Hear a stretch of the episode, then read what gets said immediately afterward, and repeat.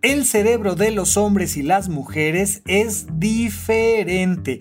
Y hoy te vamos a platicar cuáles son las semejanzas, cuáles son las diferencias, pero ya, aceptemos las diferencias biológicas y neurológicas entre hombres y mujeres, pero vamos a ver qué implicaciones tiene, cuáles son, cuáles no son, cuáles son mitos, cuáles son realidades. Y para eso vamos a tener una conversación con la doctora Laura Hernández. Ella es neuróloga, investigadora clínica del Instituto Instituto Nacional de Neurología y va a estar buenísima esta plática, no te la pierdas. Supracortical. Supracortical. Supracortical. Con el médico psiquiatra Rafael López. Síguelo en todas las redes como arroba Rafa Rufus. No olviden que Supracortical es parte de Sonoro y que puedes encontrar la página de Sonoro www.sonoromedia.com para escuchar todas las producciones que tiene Sonoro y Supracortical es solo una de ellas. Bienvenidos a Supracortical, yo soy el doctor Rafa López y el día de hoy tengo una gran amiga que viene a platicar de un tema súper interesante, muy polémico y por eso dije, si alguien le va a echar tuitazos, que sea ella y que no sea a mí. Eh, vamos a platicar con la doctora Laura Hernández, que es neuróloga, investigadora clínica del Instituto Nacional de Neurología, Neurocirugía, Neuropsiquiatría y Neuro cualquier otra cosa que se les ocurra y todas las Ns que le puedan agregar. Este, hola Lau, ¿cómo estás? Bien, Rafa. No, nada más que no sea examen, ¿eh? No, no es examen, es platiquita. Tú, tú, tú cool. Pero, pero fíjate que mm, este es un temita que yo traigo dando vueltas desde hace un rato. Hay una serie de temas que suelen pedirme y que no le he entrado. No lo he entrado porque desde, desde mi cisgénero heterosexual, blanco, millennial, tal, tal, tal, prefiero, prefiero esperar a que alguien más los toque estos temas. Y uno de ellos que me parece muy interesante del cual creo que podemos platicar muchas cosas es de temas de género en la ciencia en general, de temas de género particularmente en temas del sistema nervioso central y qué diferencias hay entre el cerebro de los hombres y el cerebro de las mujeres.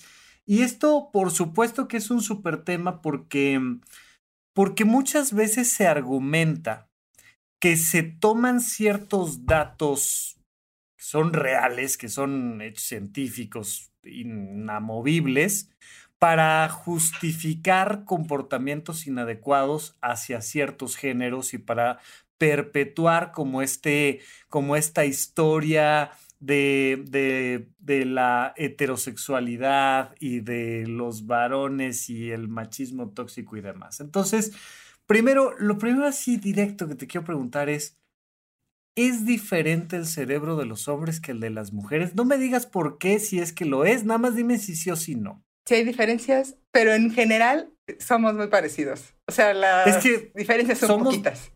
Las diferencias son poquitas, pero antes de que lleguemos a ese tema y a la respuesta de esa, de esa pregunta, me gustaría preguntarte un poco cómo ha cambiado a lo largo de los años, las décadas, tu experiencia clínica, académica, ¿cómo ha cambiado tu perspectiva de género así respecto a las mujeres y la ciencia a lo largo de estos años tuyos? míos, mi experiencia, muy bien. Sí, tú, tú, tú, tú. O sea, porque evidentemente digo, no sé si te haya pasado a ti, a mí me pasó de esta manera, pero yo crecí como pensando que pues vivíamos en un mundo equitativo y que mis compañeras y yo vivíamos la misma experiencia y que si estábamos sentados en el mismo salón de clases, pues ellas y yo vivíamos lo mismo.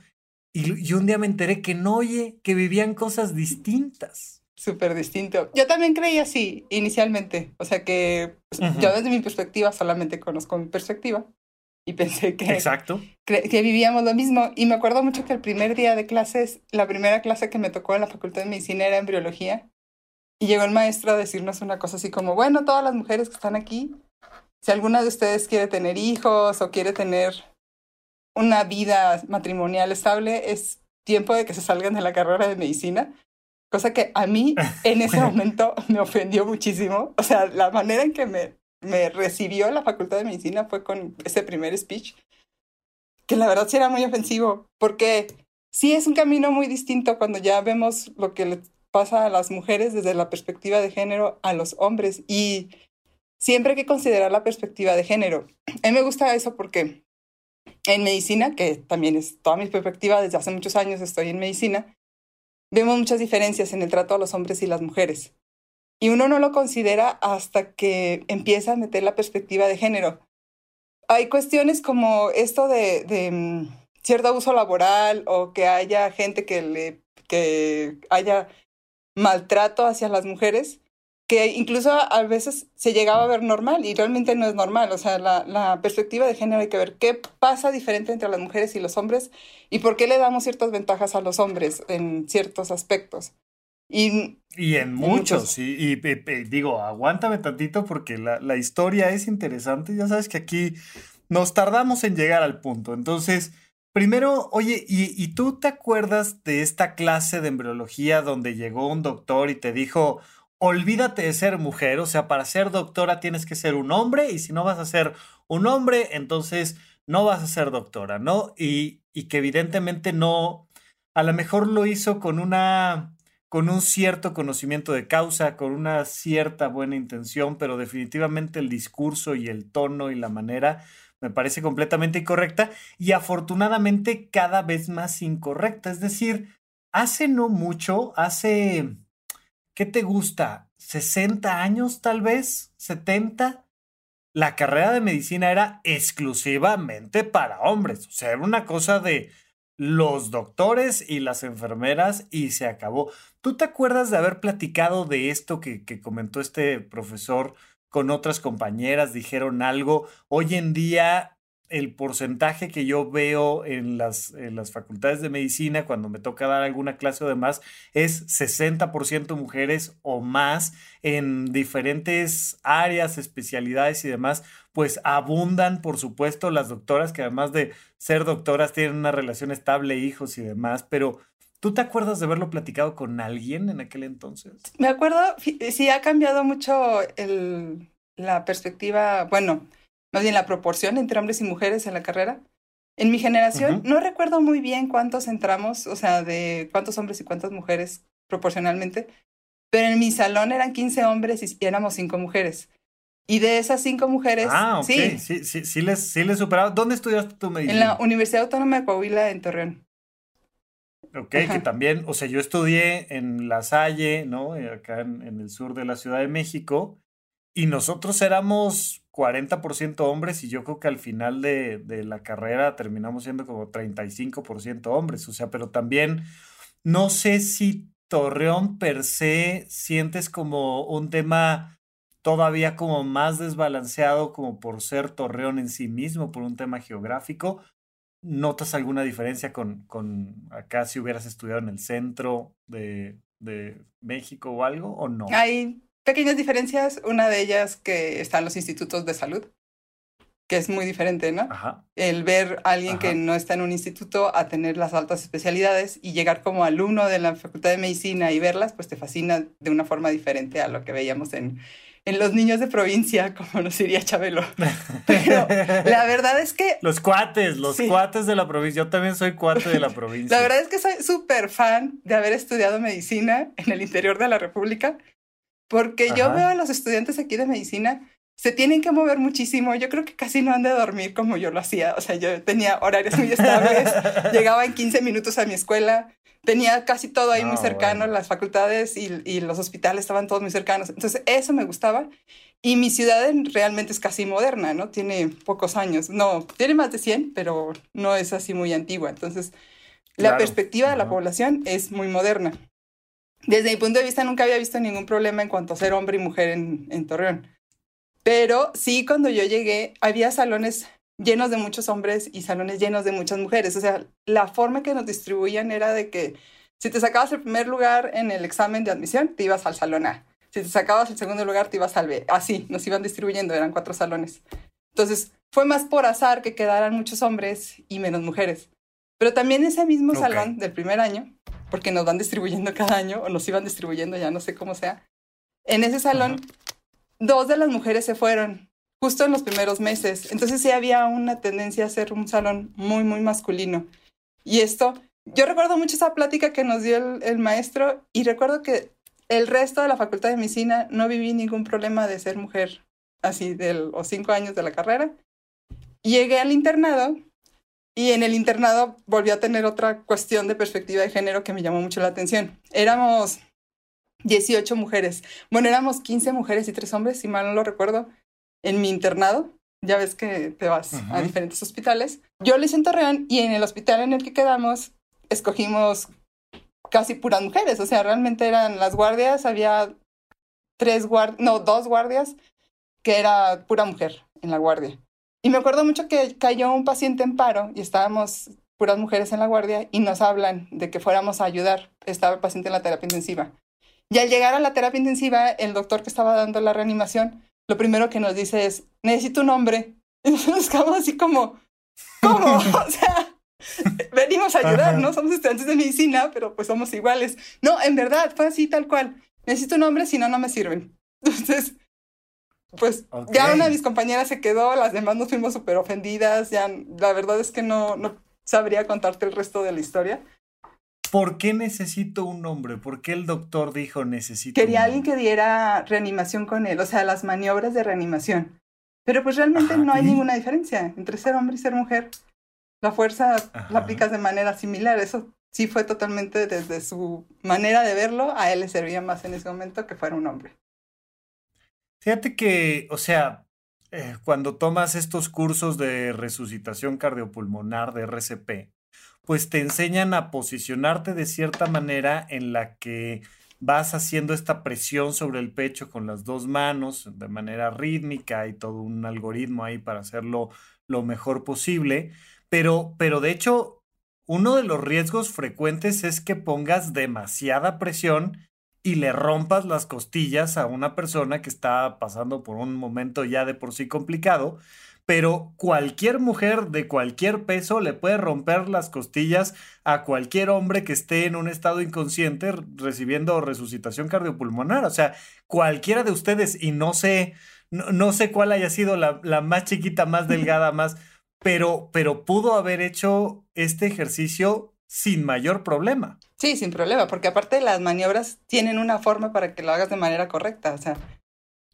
Exacto. Tengas la fuerza que sea en ese momento dentro de lo normal, ¿no? No vayas a tener algún, algún problema de una discapacidad severa motora y por eso no puedo. No, no, no, pero vaya, vaya. O sea, si eres una doctora haciendo el internado, lo más probable es que puedas hacer cualquier cosa que tenga que hacer un doctor en el internado. Claro, sí. Fíjate que una de las cosas que con justa razón se critica mucho son las diferencias de sueldos, de actividades que puede tener una mujer en el ambiente laboral respecto al de un hombre.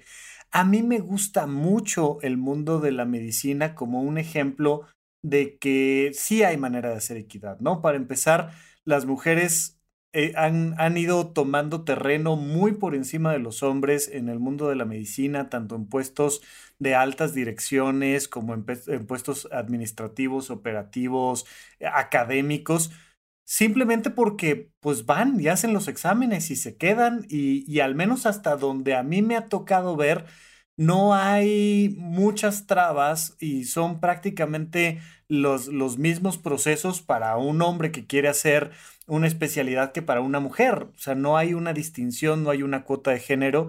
Y la otra es que, pues, al menos hasta donde, hasta donde yo alcanzo a ver siendo un médico especialista, pues una doctora renta su consultorio y ella dice yo cobro tanto por consulta y el de al lado cobra tanto por consulta y hay más o menos un entendimiento del mercado, pero no es de, ay, voy con las doctoras porque son, es más barata la consulta o no, este, sin embargo, no solo esto es parte de lo que hay que estar como siempre al pendiente, sino que también cada vez van surgiendo más, por ejemplo, se habla mucho de esto en el autismo, de que la manera de hacer ciencia, de aplicar el método científico, sí frecuentemente tiene un sesgo de género, ¿no? Y, y, desde, si tú agarras hoy por hoy algún libro de anatomía, seguramente en las primeras páginas va a decir Vamos a explicar aquí la anatomía normal y para eso vamos a utilizar al ser humano tipo.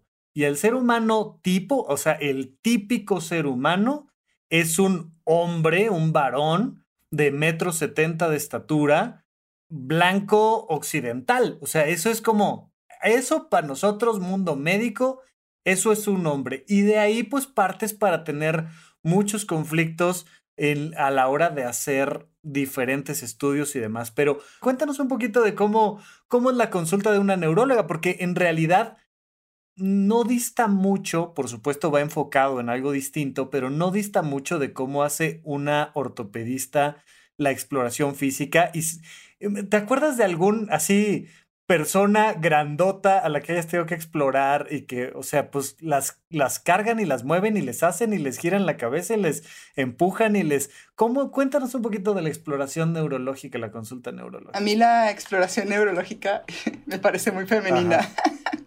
porque es súper detallista. O sea, es desde que llega, lo ves, lo, lo estás. O sea, los. Voy a hacer una acotación.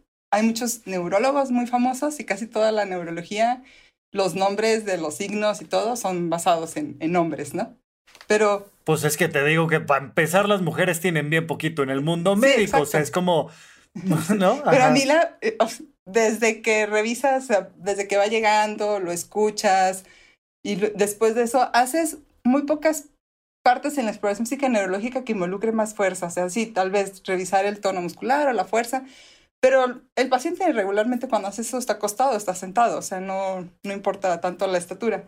Y las No te estás peleando con él. y cuando es una cuestión como más tallada, como el movimiento ocular o los reflejos y todo eso, yo siempre decía, yo tenía cuatro compañeros, perdón, tres compañeros hombres y yo era la única mujer y decía, es que la neurología es femenina, chavos. O sea, que cómo tomas el reflejo para que te salga bien y cómo haces todo. Era muy detallista, esa era la, la única diferencia. Tienes que ser detallista cuando eres neurólogo. Fíjate que eh, la psiquiatría es famosa por, porque en el DSM-3 venía la homosexualidad como una enfermedad mental y ya para el DSM-4 salió, ¿no? Entonces, em, pues se le acusa mucho al psiquiatra como de estos temas de género y de acusar temas de, de la comunidad LGBT. Sin embargo, cuando yo me formé como psiquiatra, en los cuatro años en los que estuve, solo una vez en una guardia festejamos porque toda la guardia éramos heterosexuales, hombres y mujeres. Pero, pero, pero creo que no me acuerdo si hasta éramos puros hombres heterosexuales, pero fue así como de, chavos, ¿qué onda? ¿Ya se dieron cuenta? Ahorita ah, estamos puros cis. Y, y me acuerdo que, que, era muy curioso porque en algunos momentos pues, hablábamos como de temas de, de, cómo era nuestra personalidad como psiquiatras, porque sí hay una, sí hay un cierto corte de personalidad para diferentes especialidades. Pero los psiquiatras, aunque siento que se relaciona mucho con los hombres, así como pues piensas en Freud y demás y tal, y piensas como en un psiquiatra hombre, sin embargo es una especialidad muy femenina en el sentido de que hay que tener mucho contacto con las emociones, mucho diálogo, mucha empatía, ¿no? Y entonces eh, me acuerdo que uno, uno de mis R más que, que decía, decía, pues, ¿qué quieren? O sea, soy psiquiatra, si me quieren más rudo, búsquense un boxeador. Yo no soy boxeador, soy psiquiatra. No, y somos hombres delicaditos, somos hombres amables y dulces y pensando siempre en el, ok, ¿a usted cómo le hizo sentir eso, no? Este, pero, pero sí, sí me gustaría poco a poco empezar a entrar a un tema donde, donde digamos, los seres humanos somos iguales y de hecho en algún punto embrionario, por cierto, saludos a tu maestro de embriología que decía que no podías tener una relación estable y demás, pero en un punto embrionario somos exactamente idénticos. Eso, ¿estás de acuerdo conmigo, no? Somos más femeninos. De hecho, somos más femeninos, pero sí hay, o sea, de hecho en muchos lados pueden encontrar como la referencia de decir que que todos nacemos en, una época embrionaria como mujeres y luego viene un proceso que te convierte en un varón. Sin embargo, no es del todo cierto. O sea, de todas maneras hay una migración ahí celular y los dos vamos haciendo un proceso de diferenciación, pero, pero de inicio sí podríamos decir, hay una, hay una cosa de ser incluso genitalmente idénticos en algún punto de nuestra vida, pero sí hay una diferencia. Y sí hay una diferencia que eh, eh, desde la adolescencia hacia adelante empieza a marcar diferencias biológicas. Los hombres tienen niveles más altos de testosterona, punto. Las mujeres tienen niveles más altos de estrógeno y sí empieza a ser algunos cambios, evidentemente sexuales, pero en masa muscular, en estatura, en, en cosas que, pues ni hablar, ahí están las estadísticas, ¿no? Sí, claro. Em, realmente las diferencias sí surgen muy, muy jóvenes, en, o sea, en la etapa embrionaria, entre tener X y tener Y en el cromosoma. Y realmente es un, bueno, si mal no lo recuerdo, es un gen el que tiene esta diferenciación. Pero todos los, los tejidos ya empiezan a, tener cierto involucro en cómo van reaccionando a las hormonas sexuales. O sea, eso sí, es desde muy joven. Ya sí son mucho más evidentes a partir de la adolescencia. Ok, sí, totalmente. Ahora, eso no significa que porque biológicamente haya algún tipo de diferencia eh, celular, hormonal, tenga que haber algún tipo de diferencia, y ya lo dijimos, en las actividades que hace o que puede hacer alguno de los dos, eh, en sus capacidades intelectuales y mucho menos en sus derechos humanos, en factores económicos. Sin embargo, sí me gustaría empezar a dirigirme hacia, ok, ¿qué onda con el cerebro de los niños y las niñas? En, en, en épocas preadolescentes, desde tu perspectiva neurológica, ¿Hay diferencias en los cerebros de hombres y mujeres? Lo que sí sé es que la mayor parte del cerebro entre hombres y mujeres es similar, tanto en peso, en tamaño, la forma, los componentes, todo, ¿no? Pero no se supone que los hombres tienen cerebros más grandotes, pero las mujeres tienen cerebros mejor conectados. O sea, si tú, si tú eh, agarras y y evalúas neurológicamente el cerebro de un niño, de una niña de 10 años, los dos, prácticamente no vas a encontrar diferencias o sí? Prácticamente no, pero sí tenemos diferencias. Por ejemplo, las mujeres somos muy conocidas por tener mayor habilidad verbal, ¿no? O sea, si hablamos antes, si tenemos mejor comunicación.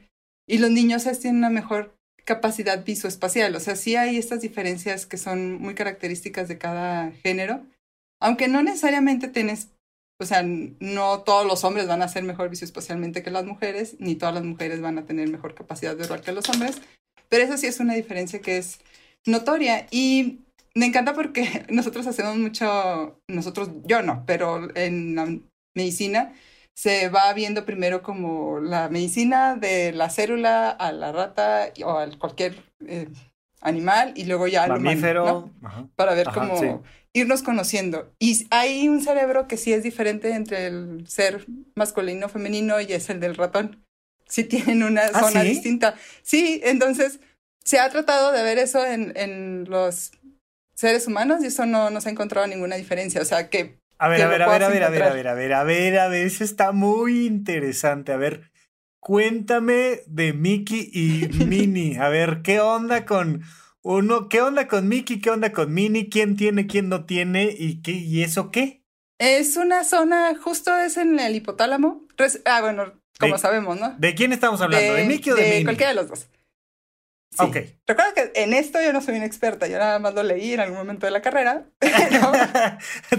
tú, no eres neuróloga de ratones. Yo no soy neuróloga de ratones, pero sí nos, sí nos van contando, ¿no? Cómo va encontrándose las cosas en la ciencia.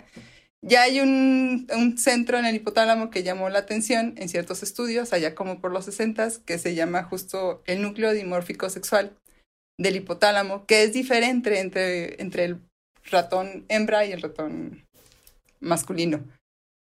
Esto lo encontraron porque, como sabes, el, el, sí hay una unión entre las hormonas y el cerebro, o sea, eso desde siempre, ¿no? Entonces, en el eje hipotálamo y la, y la hipófisis y todos esos uniones que no vamos a estar explicando en este momento, justo ahí lo encontraron y están tratando o trataron de buscar una diferencia también en el, en el cerebro de los hombres y las mujeres, pero este núcleo no ha tenido una representación en el cerebro humano. Eso es algo de los ratones.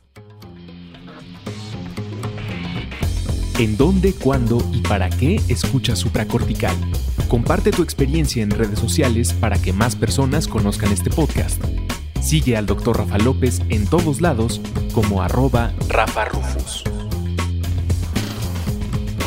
acabas de mencionar algo que, ¿no? Ya de alguna manera ya habíamos dicho, pero, pero es importante. O sea, sí hay un impacto hormonal en el desarrollo y funcionamiento del cerebro, del sistema nervioso central, entre varones y mujeres, ¿correcto? Sí, y esto se ve desde el inicio en la embriogénesis.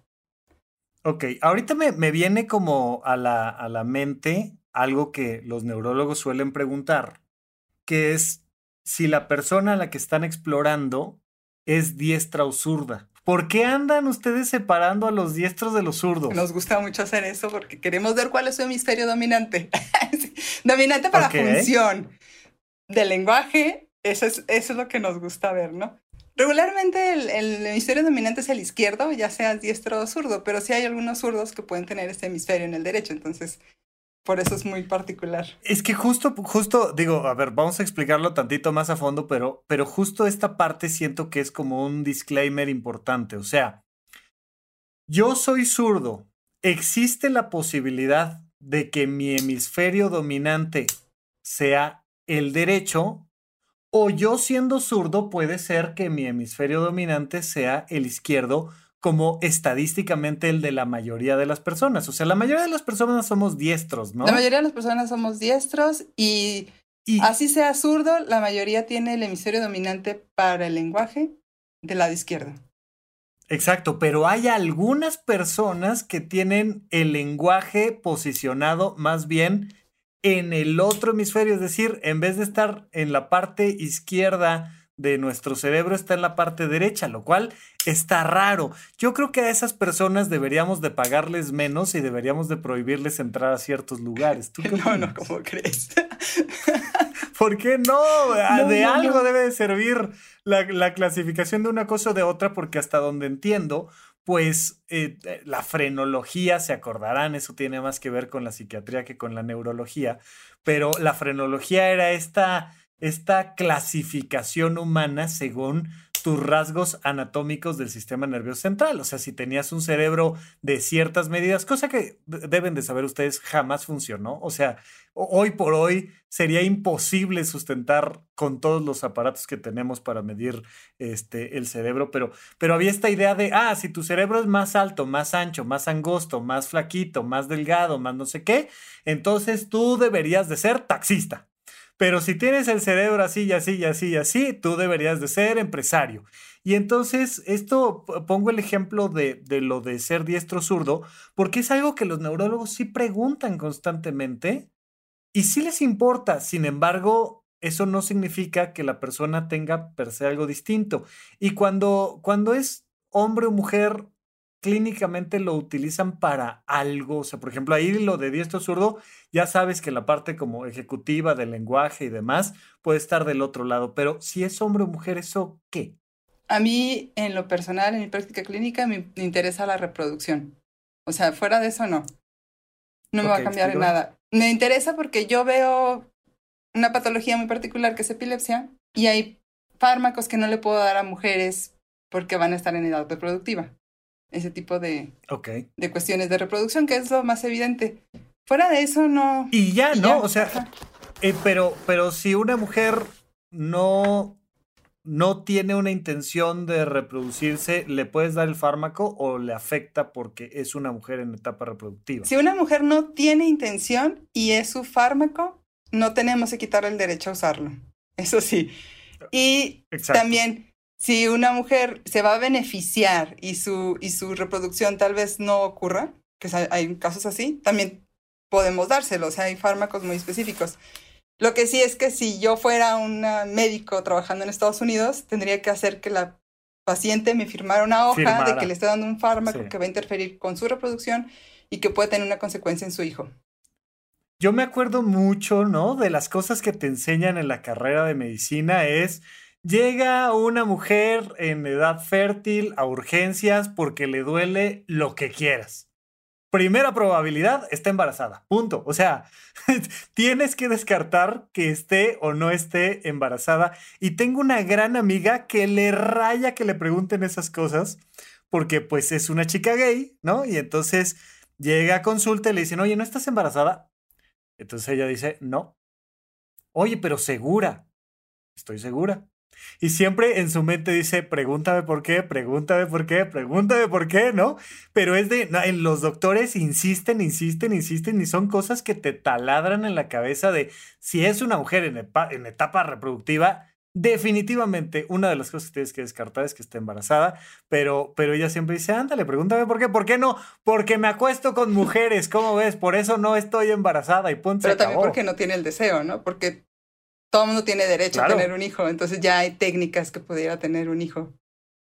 Ah, sí, por supuesto, estamos totalmente de acuerdo, pero aquí es ella en, eh, en, su conocimiento de ella misma llega y le encanta que le estén preguntando si está embarazada, si está embarazada. No, sí, de hecho, de hecho tuvimos este eh, en el, en el podcast de supracortical hace algunos episodios a, a Joy y a Diana, Joy del grupo Jesse y Joy, y, este, y son ambas, ¿no? Pues forman una pareja y, tienen dos hijos y Diana se embarazó y demás y tal, tal, tal. Pero son esas cosas que hasta que no las vas viviendo, no vas empezando a darle como este juicio distinto a tu actuar médico. Y, y yo creo que tenemos un montón de cosas como doctores que no nos damos cuenta que estamos juzgando todo el tiempo. Pero entonces Así tú en tu práctica clínica y no sé, te quiero preguntar como en la parte de la investigación clínica, aparte de lo reproductivo y de los medicamentos que le puedes o no dar a una chica que está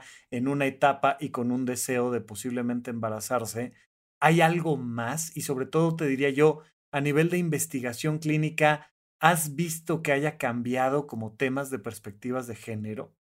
Dentro de lo que estoy considerando ahorita, y me voy a acordar después, pero ahorita no recuerdo algo en particular, lo que sí es que las, los hombres suelen ser muy cuidados por las mujeres y las mujeres son un poquito más independientes, entonces ves que la mujer... Que me estás hablando de una cosa cultural, sí, ¿no? Sí, sí, ya es la cultura. si, si llega un, un hombre a tu consulta, sabes que probablemente haya una mujer que lo está cuidando. Sí, exacto. Y si llega una mujer, probablemente llega sola e independiente, porque tenemos esta, esta tendencia. Digo, para empezar, los hombres, un tema de cultura, no se cuidan. Y entonces no, no se toman sus medicamentos, no van a consulta, no, y entonces necesitan que la abuela, la mamá, la hermana, la tía, la no sé quién, la, te lleva de la orejita a consulta con la doctora.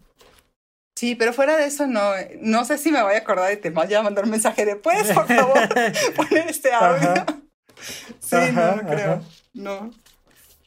Oye, pero, pero sí ha habido como mm, hay textos por ahí, leí uno muy malo y no voy a hacer referencia a él porque es muy malo, pero que hablaba como de, de estas mentiras científicas respecto a las mujeres.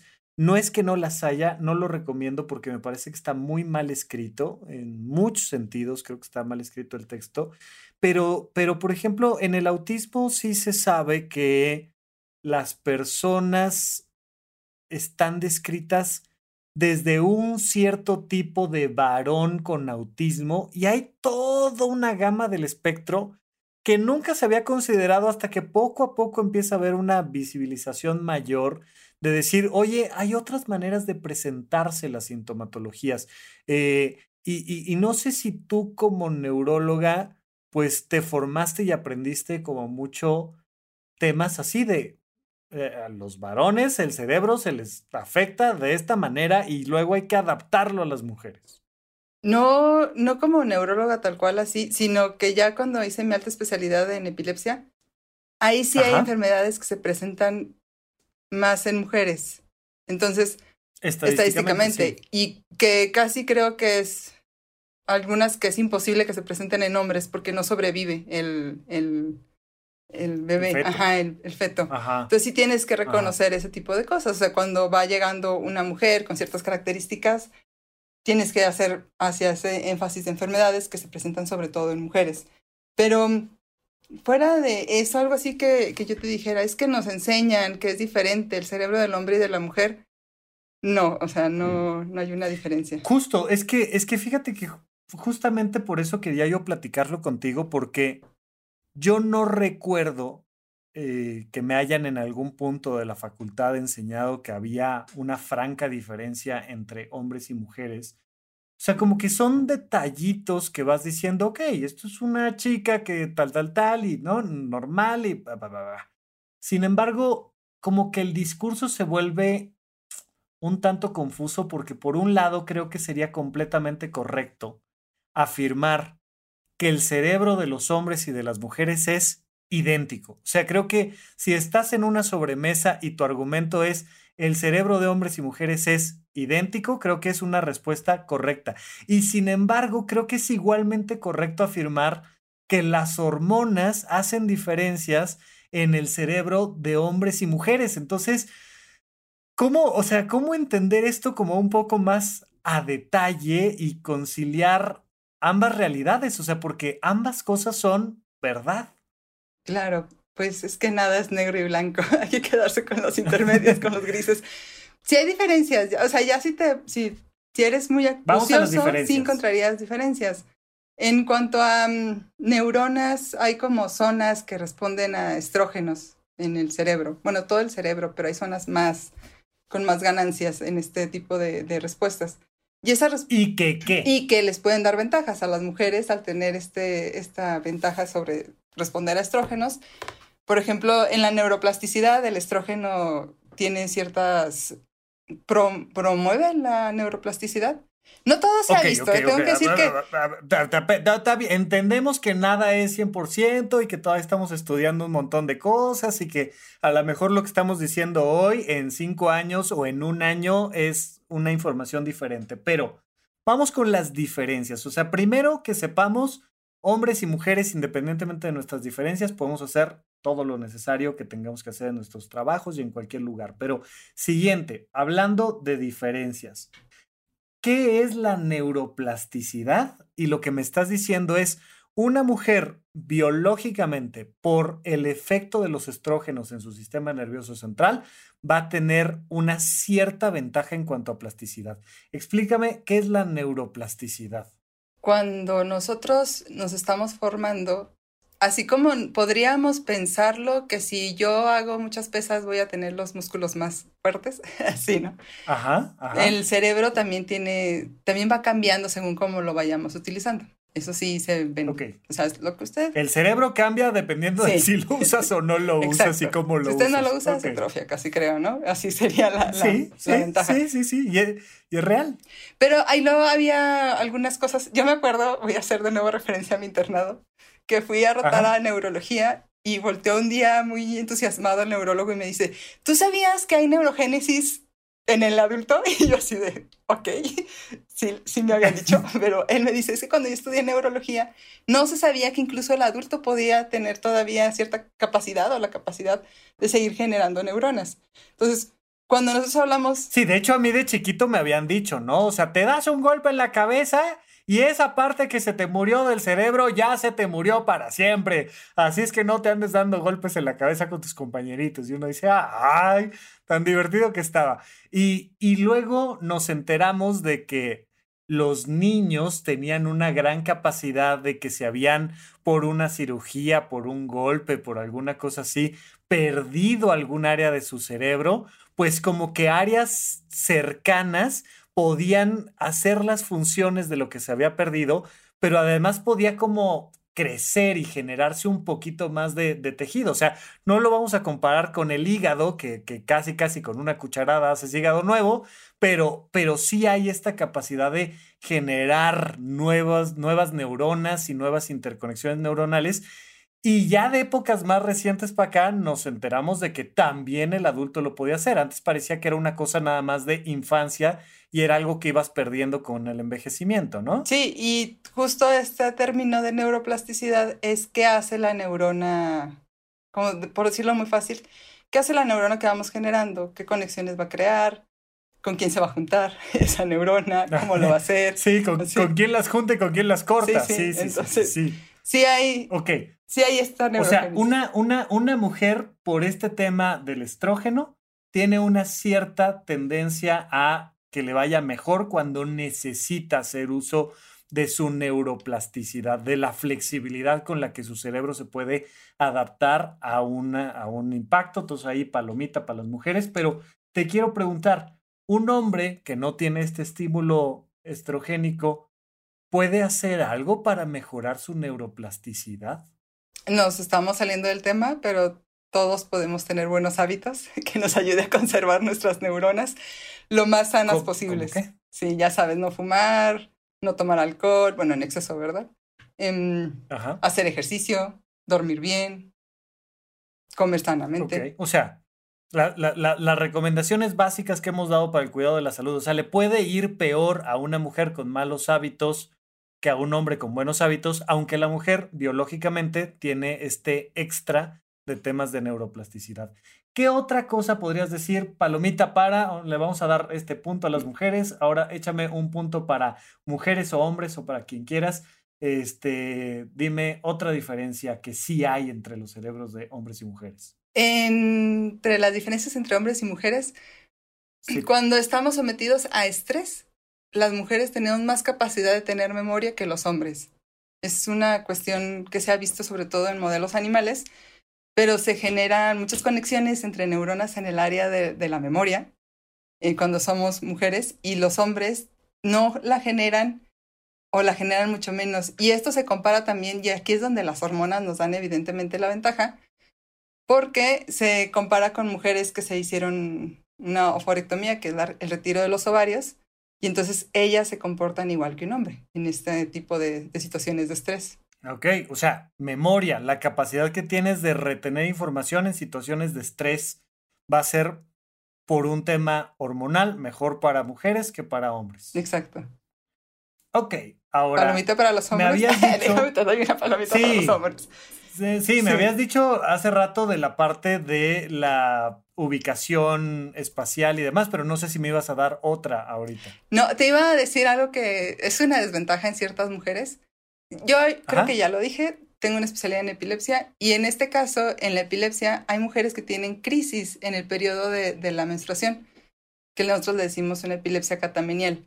Y es que los, hay unas hormonas que te hacen más propensas a crisis. Entonces esa es una desventaja para, para las mujeres, ¿no? Sí, les, al menos en temas de epilepsia y psiquiatría, sí hay un tema ahí como de estabilidad que es palomita para los hombres.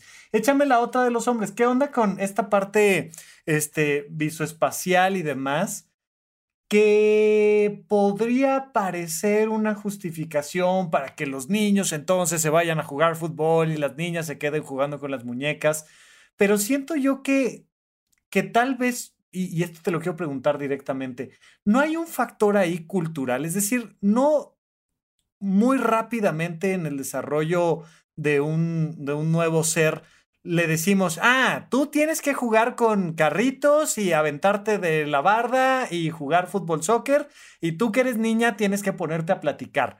Porque como las niñas platican mejor que los niños y como los niños tienen más capacidad visoespacial, y, no estamos nosotros mismos generando como esa diferencia. O sea, si a los dos los pusiéramos a hacer lo mismo, de todas maneras los hombres tendrían como ese extra visoespacial. Aquí lo que hay que considerar es que hay diferencias genéticas, o sea, la X y la Y nos hace diferentes, pero también hay diferencias epigenéticas que son los estímulos que le estamos dando a los niños y a las niñas, y entonces sí puede haber que estas ventajas sean más para cierto tipo de, de sexo, ¿no?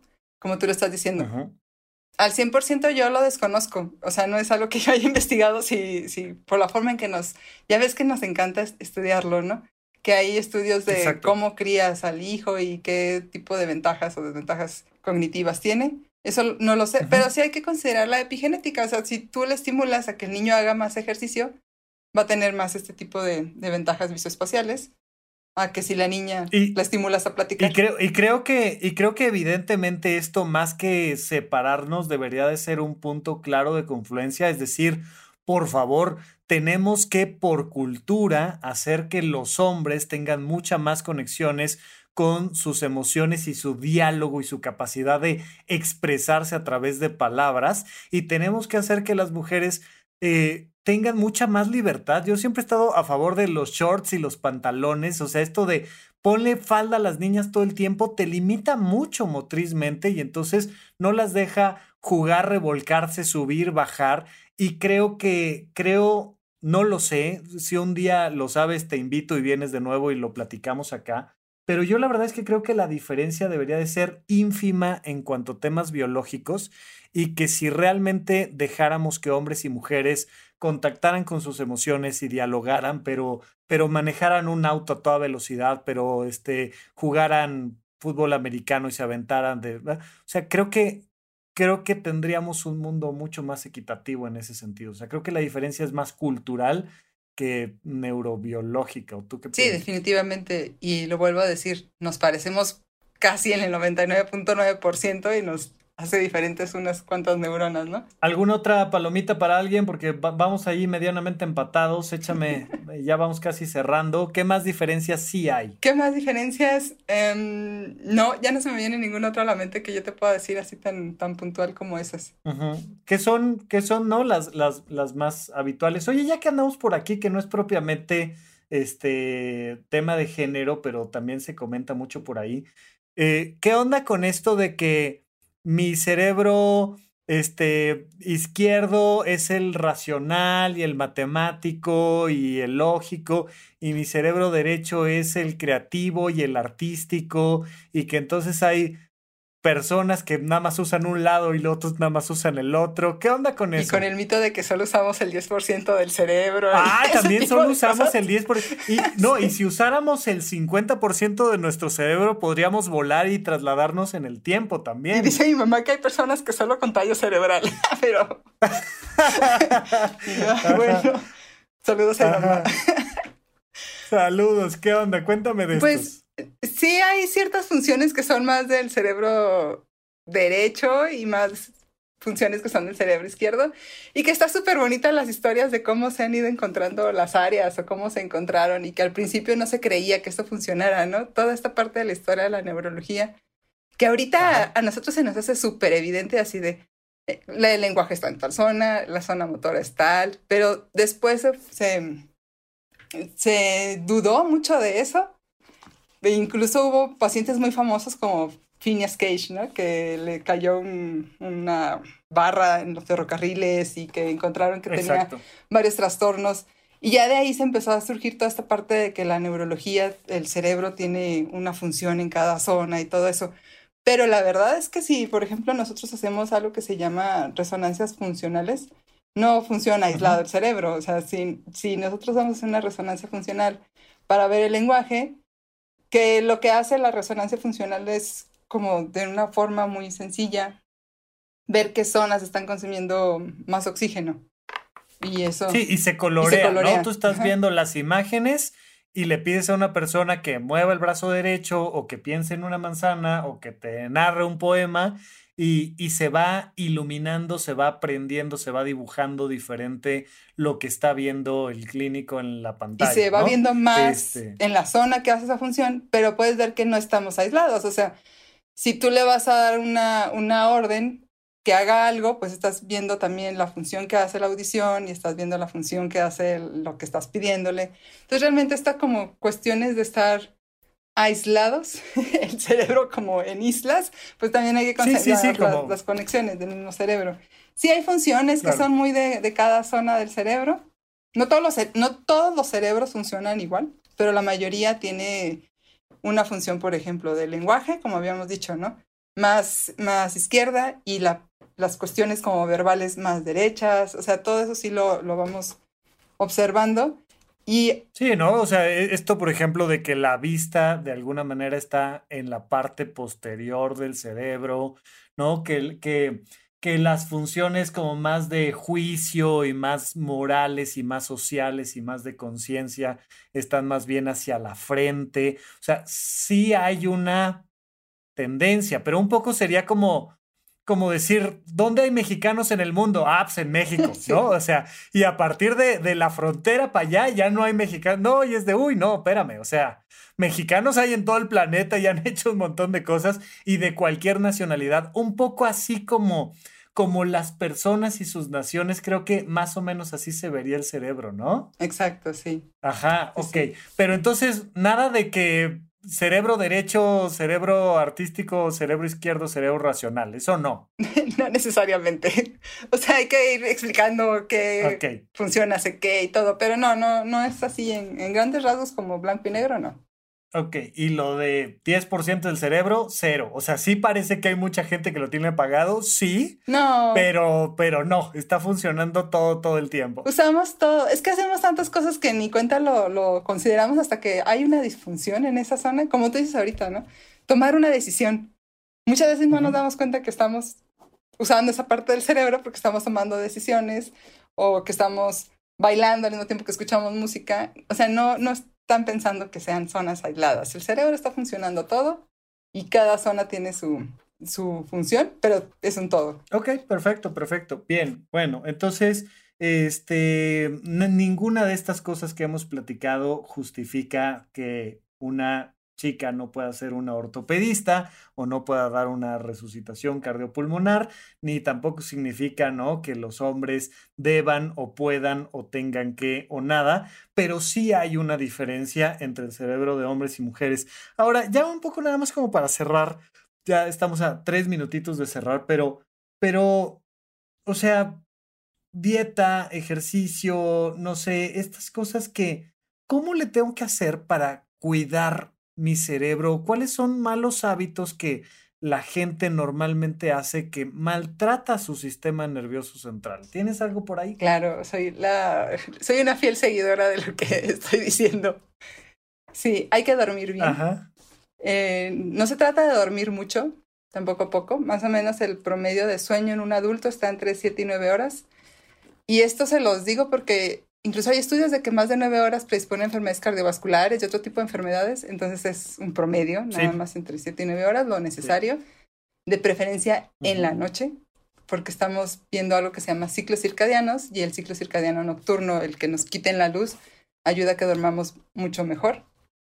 Oye, eso, o sea, no solo en la noche porque de horario es la noche, sino también si te estás durmiendo ahí en la guardia con todos los focos prendidos y demás, tampoco descansas igual. Y no solo es un tema de descanso, de recuperar energía, o sea, tiene que ver con el mantenimiento profundo de tu cerebro, ¿no? Sí, claro, y que hagas bien tus ciclos de sueño, o sea, tienes que ir pasando por varias etapas de sueño y también esas etapas están comandadas por, por hormonas. Entonces, eh, la hormona es comandada por la cantidad de luz que, que que ven los ojos, que llega hasta cierta zona que también es el hipotálamo, eso nos genera un buen sueño, o sea, todo esto está muy establecido que somos ese tipo de animal que requiere dormir en la noche. Ajá. ¿Ok? Sí, sí, entonces Exacto. también. Entonces, dormir, importantísimo. ¿Qué más? Eh, en cuanto a dormir, ahorita me acordé por lo de la guardia, que yo digo que después de tantas guardias apenas estoy generando memoria. o sea, es que te prohíbe también generar memoria. O sea, si no duermes bien, estás teniendo problemas de memoria. Entonces, sí. ¿eso te hace? Sí, si no duermes bien, no, retienes la información, te afecta el estado de ánimo, o sea, y, es una cosa hormonal, o sea, no es, no es así como filosófico, ay, qué bonito que dormamos. No, a mí me fascinaría poder dormir poco, o sea, yo, a mí me encantaría de principio no dormir y me encantaría pues creo que podría ser mucho más productivo si en vez de estar tirado en una cama babeando, pudiera estar grabando contenido o estudiando o dando consulta, pues me encantaría dormir cuatro horas, cinco horas, pero genuinamente estaría como lastimándome mucho. ¿Qué más aparte del sueño? O sea, dormir bien y dormir con buena calidad y en buenas condiciones, en un buen contexto, es importantísimo. ¿Qué más? No fumar. Ese siempre se lo recomiendo. Mis pacientes siempre me preguntan que si pueden fumar y yo, no, no, no. sí, no. nunca, nunca, nunca. Sí, cualquiera te lo va a decir. Fíjate que, no, y, y, y, ya te había invitado yo, no sabían, este, alguien que había escuchado el podcast y demás quería venir como a debatir algunos puntos porque sienten que yo, cosa exactamente al revés, pero bueno, tienen esta sensación de que yo estoy muy a favor de las drogas y les digo, mira, si yo pudiera eliminar una droga así que la prohibiera absoluta y radicalmente, sería el tabaco, ¿no? Más que cualquier otra. O sea, incluso si te echas una, una buena fiesta con drinks y demás y, y terminas borrachísimo, no te haces tanto daño como con el hábito tabáquico. ¿cierto? Exacto, y aparte el hábito tabáquico en ese momento en agudo también está interfiriendo con los demás. Entonces, Digo, no quiero decir el alcoholismo que afecta a la familia de la persona con alcoholismo y así, pero el hábito tabáquico sí genera también, no solo a la persona que fuma, sino a los que están a su alrededor. Entonces, tabaco no. ¿Qué más? Em, comer sanamente, hacer ejercicio.